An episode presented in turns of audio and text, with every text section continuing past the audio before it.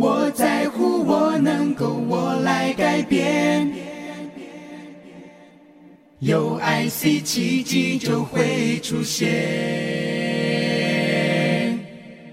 IC 奇物。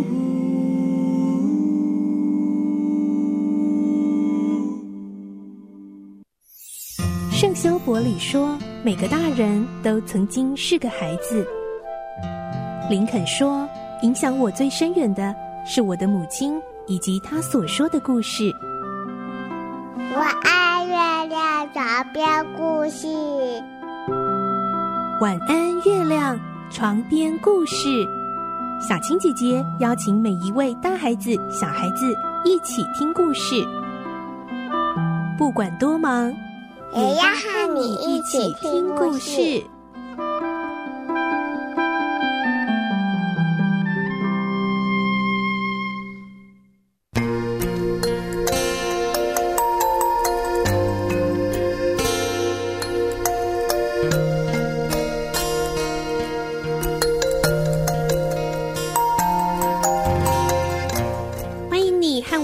起听故事，我是小青姐姐。今天晚上我们继续来听《木偶奇遇记》的故事。今天是第二集喽。老木匠杰佩托好喜欢他亲手打造出来的小木偶皮诺丘，把他当做自己的孩子一样，要让皮诺丘去上学呢。不过杰佩托很穷，他要怎么让皮诺丘上学呢？而皮诺丘会喜欢上学的生活吗？我们来听今天的故事喽。《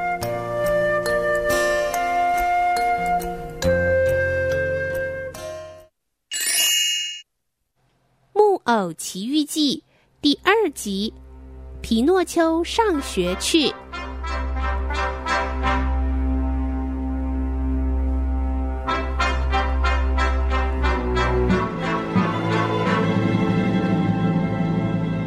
老木匠杰佩托其实原本收入就不多，为了要让皮诺丘去上学，他还到处去筹买书的钱。他拿了自己一件满是补丁的旧外套去典当。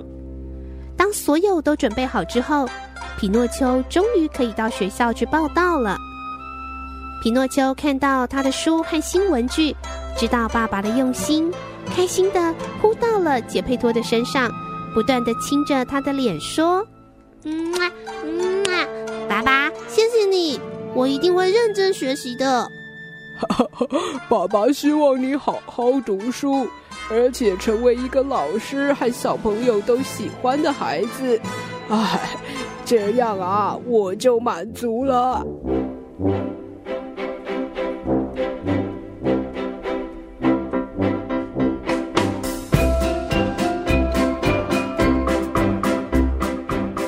隔天，皮诺丘带着那得来不易的新书，满心欢喜的要去上学了。爸爸在门口欣慰的送他出门，要乖乖的去学校哦。皮诺丘拎着书袋，一路上蹦蹦跳跳，十分兴奋。呵，今天是我第一天上学。在路上，皮诺丘听到了从另一条小路传来了演奏乐器的声音。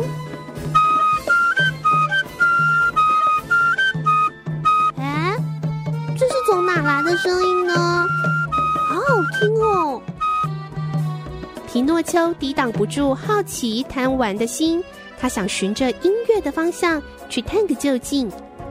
呃，可是这样好像不好。我今天应该要去上学，不应该跑到别的地方。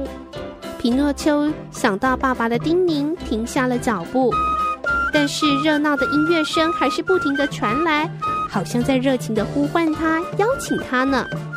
皮诺丘甩甩头，不想去理会爸爸的叮咛了。啊，算了算了，明天再去上学就好了。今天先去听听看，这到底是什么乐器的演奏吧。皮诺丘踏着愉快的步伐，飞快的往音乐的方向跑去。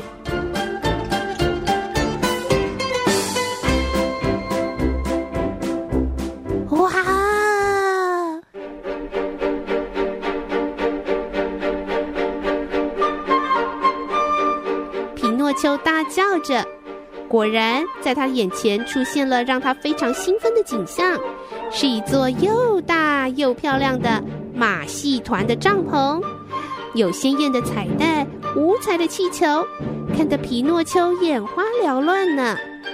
好漂亮的地方哦！马戏团的小丑大声地喊叫着：“快来看，快来看！一张票四块钱，精彩的马戏表演就要开始喽！”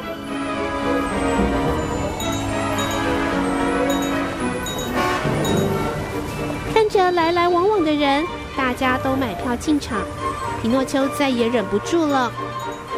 虽然他没有钱，但是他却想到用爸爸为他买的新书拿去换了四块钱。我的钱，我要买一张票。就这样，新书拿去换掉的钱买了一张票，皮诺丘要进到马戏团里头去看了。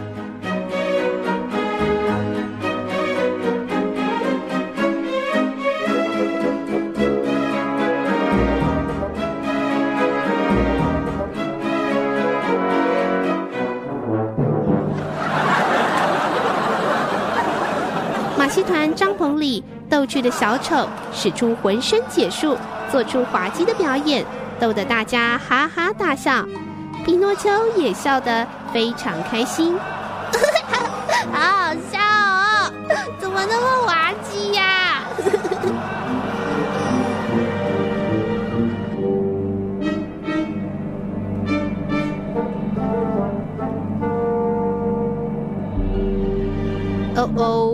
的第一天，小木偶皮诺丘竟然就翘课了，而且他还把他的爸爸老木匠杰佩托辛辛苦苦为他筹钱所买的新书，就这样拿去卖掉，换来了钱买马戏团的票进去看小丑的表演。嗯，在下一次的故事中呢，我们就会听到皮诺丘在马戏团里头竟然被老板给抓走了。老板看他是个小木偶，还想把它当成木柴来烧呢。谁可以救救他呢？而经过这次教训，皮诺丘会学乖，好好上学吗？下个礼拜我们再继续来听《木偶奇遇记》的故事喽。而明天是星期五，将会进行我们的绘本时间，要一起来听好听的绘本故事。祝你有个好梦，我们明天晚上再见喽。